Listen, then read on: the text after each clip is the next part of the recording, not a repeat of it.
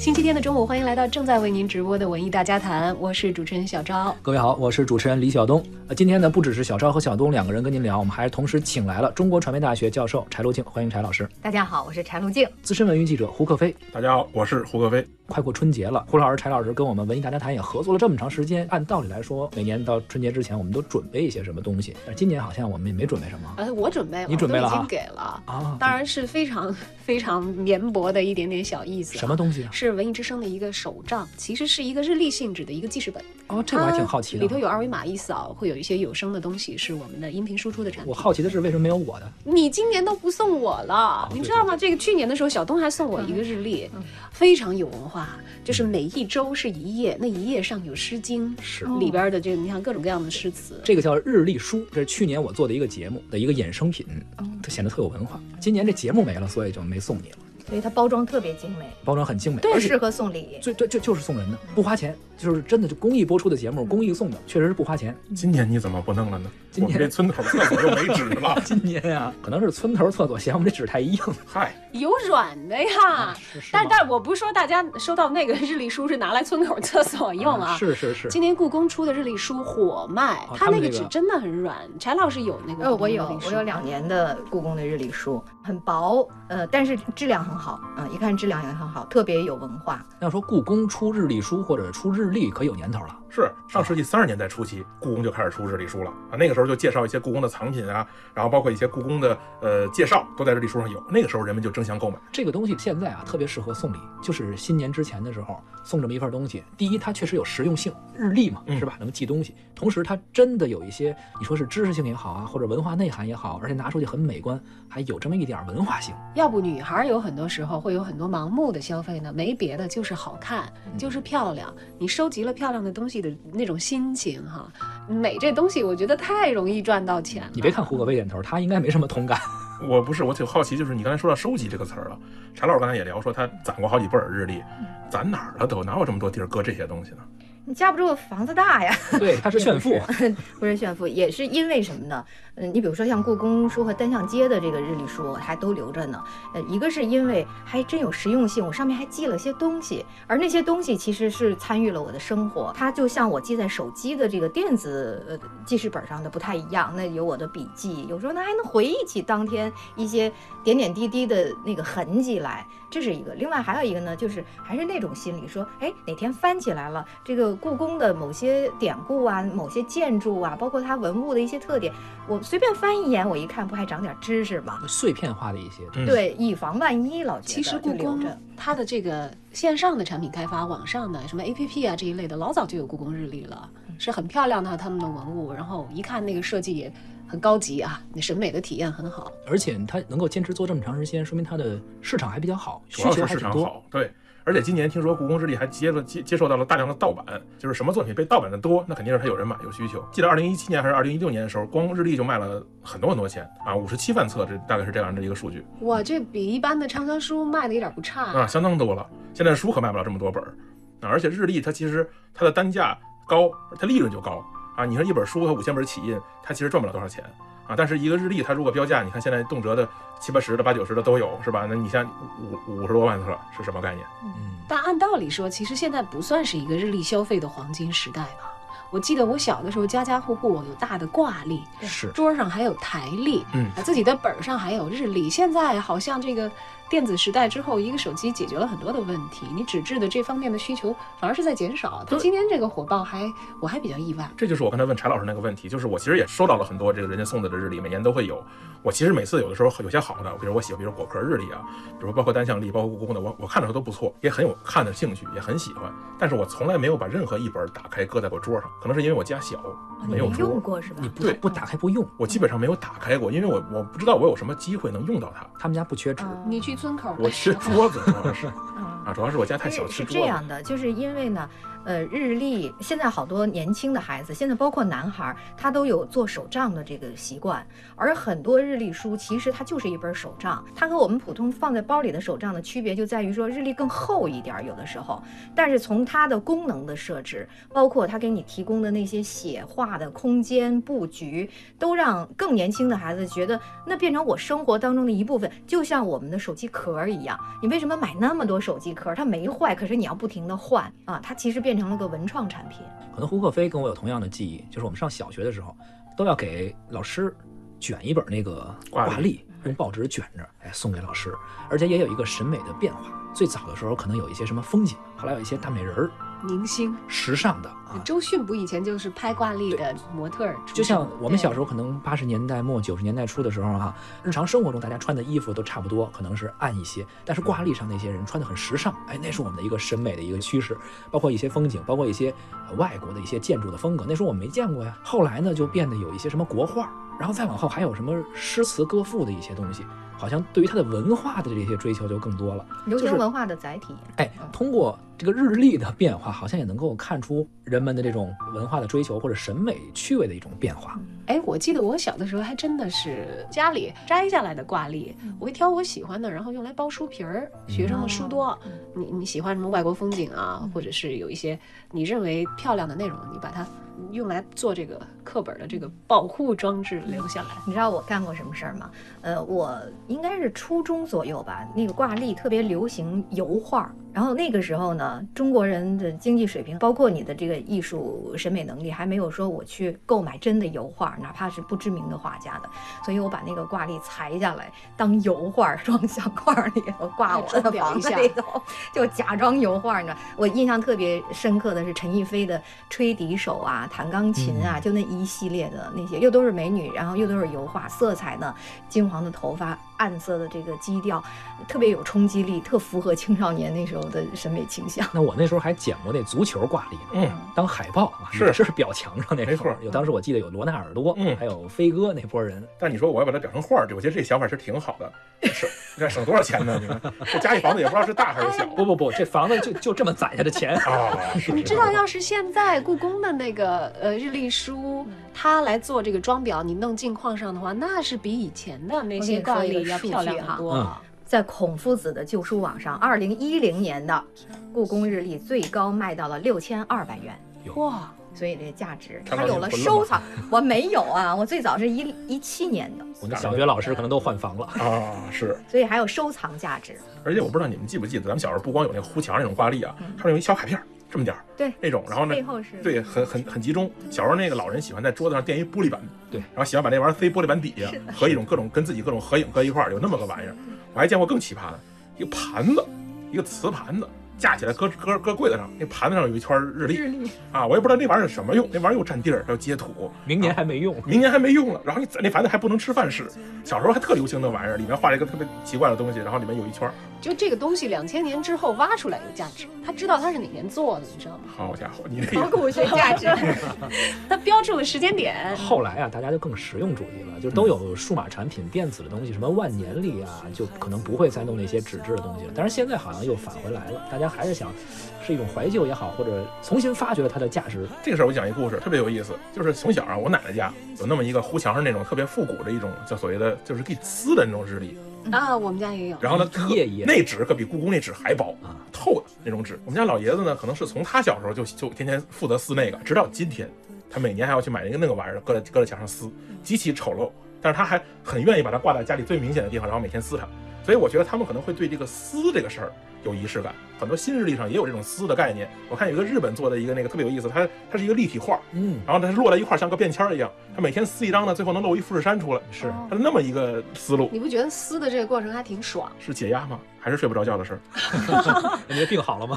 就是这个梗到这一期还还可以接着续啊 就。你这是一年的一个长期话题，每一期都要关心一下，就最近怎么样，就是睡得好不好？这撕这个事儿，我家里以前也有这样的惯例，我真觉得这东西还挺怎么减压说呢？减压的嗯啊，因为你那篇儿，现在我们有这篇翻过去翻那你大年初一上把一年都撕了，会挨揍吗？大年初一是新的，你你这天过完了以后你撕没问题。但我小时候真的我特着急，我特想往后撕，撕着撕着家里大人一看这日子不对了，想快点长大。啊，就是因为小孩觉得好像撕这个事儿挺好玩的。你们有这种感觉吗？就现在如果没有挂历，没有撕这种，就是我经常不知道我昨天跟前天有什么区别，嘿，或者是您这话说的，我早上车停哪儿了，下班的时候都不一定找得着。对，经常是每一天都好像是被折叠起来的。是的但是如果你每天撕一页，它也是有个仪式感，有一种今天过去了，然后我那一瞬间想想，哦，今天干了什么，可能有这么一种仪式感。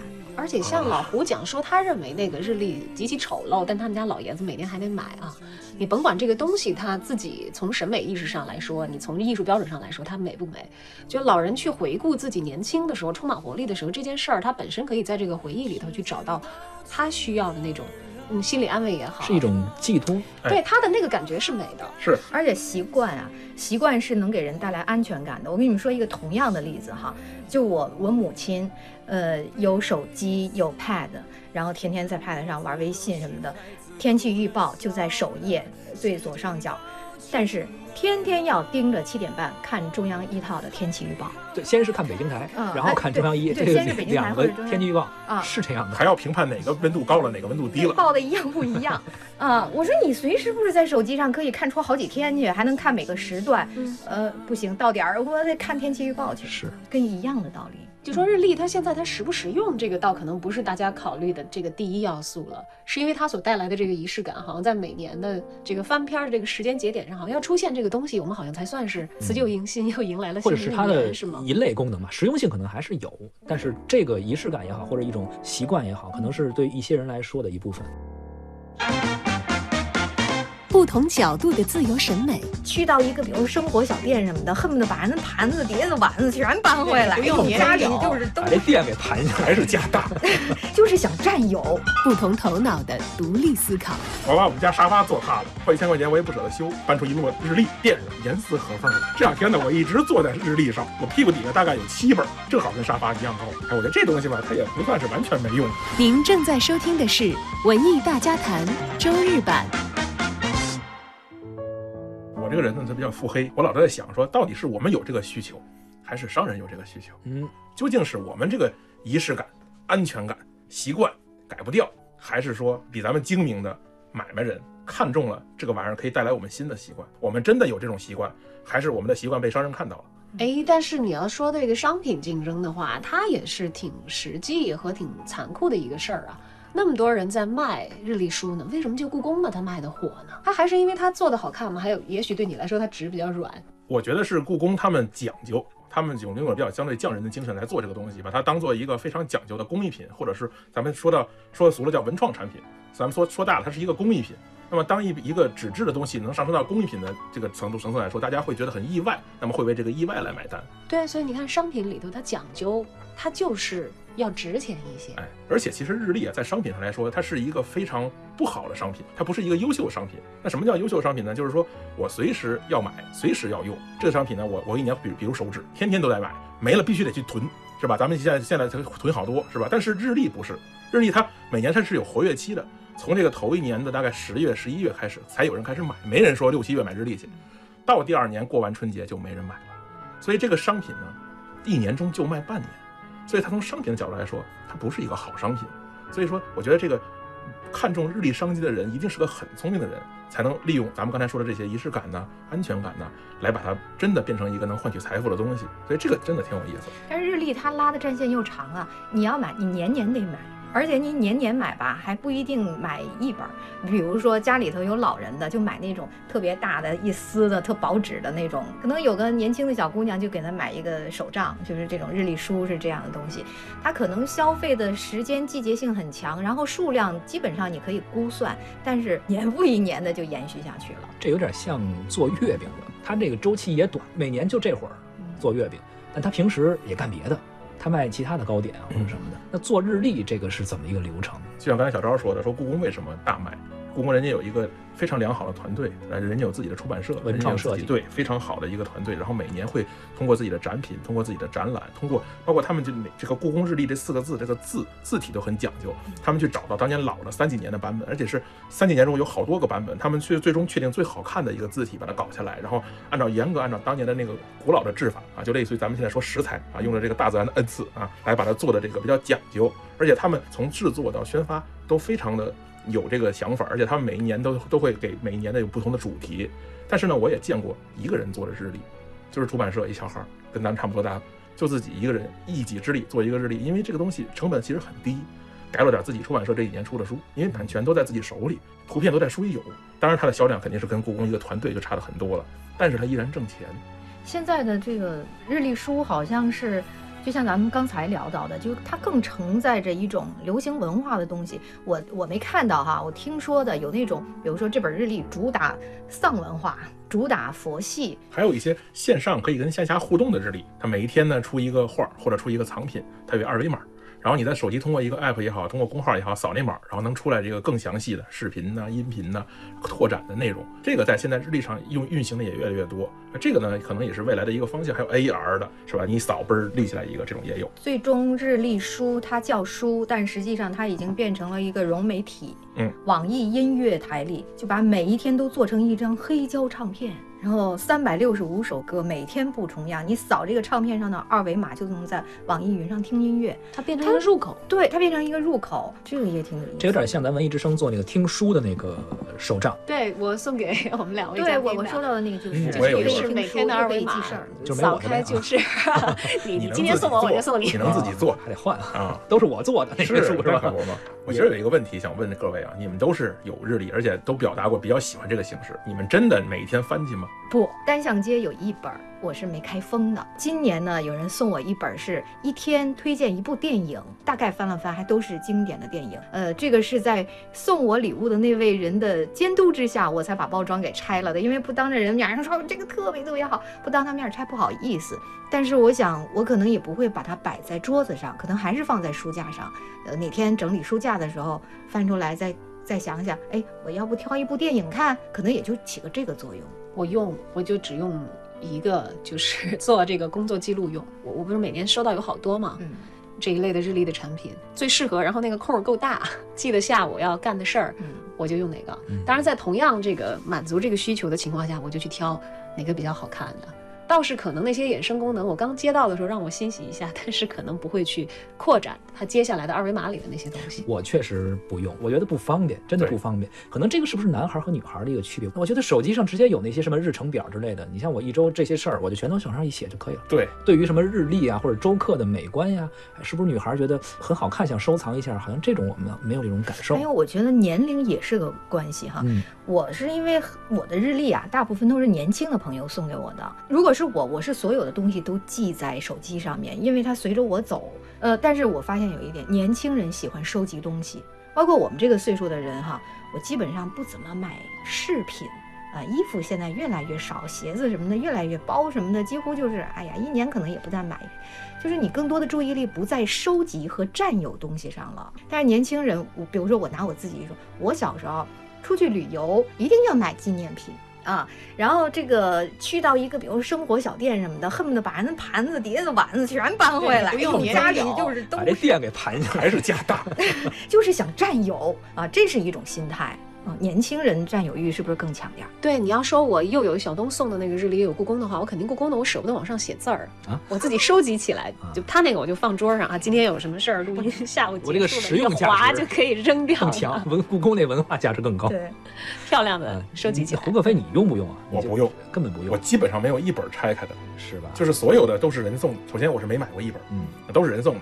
基本上没有一本拆开的，而且呢，大部分最后都送给收破烂的了啊！因为我是觉得这东西实在太占地儿。你从哪年开始这么干的？我已经从大概五六年了吧，定期送给收破烂。小周，你去他们家门口等着。对，到时候那个他是免费送的，我再卖给收破烂的，我们家房也能大点儿。对，我发现日历书还有一些其他的功能啊，就是比如说它日历它厚，它沉呐，嗯，比如说的这个床塌了，垫一下，挺好用的。真的，我们家头前沙发的，我这个可能体重也大点儿，我把我们家沙发坐塌了，这一点也不这个这个不跟大家客气啊，坐塌了。我一看这好几好几好几好几千块钱，我也不舍得修，就从那个书房里搬出一摞日历垫上，严丝合缝的。这两天呢，我一直坐在日历上，我屁股底下大概有七本，我我立一块，正好跟沙发一样高，我给它塞进去了。哎，我觉得这东西吧，它也不算是完全没用，对于我来说。哎呀，这文化人的家里啊，是往沙发上一坐，上下你没有几千年，它也有好几年。嗨，行吧，这都能找吧回去啊？怎么说呢？日历书呢有它的实用性啊，当然不只是垫沙发，同时也有它的文化价值。呃，归根结底呢。可能咱们也能够达成共识吧。它其实不算书，它是一种文创产品。嗯那么既然是文创产品，肯定有做得好的，做得不好的。大家觉得做好它需要具备哪些要素？我觉得就一点，找到自己的用户，就是我这东西千万别砸。就我希望说，我这一个日历啊，全世界人都喜欢，准砸。我这玩意儿啊就是给小昭做的，嗯，就圈他一人的钱。对，纸啊再软我也不会拿到村口厕所去用。我捐专注圈他钱十五年，我就发了，因为他肯定有自己的朋友，他有自己的亲戚，他能影响很多人，而且可能跟他的审美还都一样。哎，然后呢，我就认真的就为这一个用户群体服务，我深挖，不要发散，不要想说我一个一个产品能所有人都喜欢，这样我觉得就能成功。我觉得就是别把日历书当风口，什么东西一当风口啊，就容易拿它赚快钱，然后就粗制滥造，就把一个行业可能就做坏了。很多的品牌呀、包括书店呀，推出了自己的一些日历书，他们也是有自己的一个很分众的这样的一个很垂直的一个受众的群体。中华书局出过宋词之美的。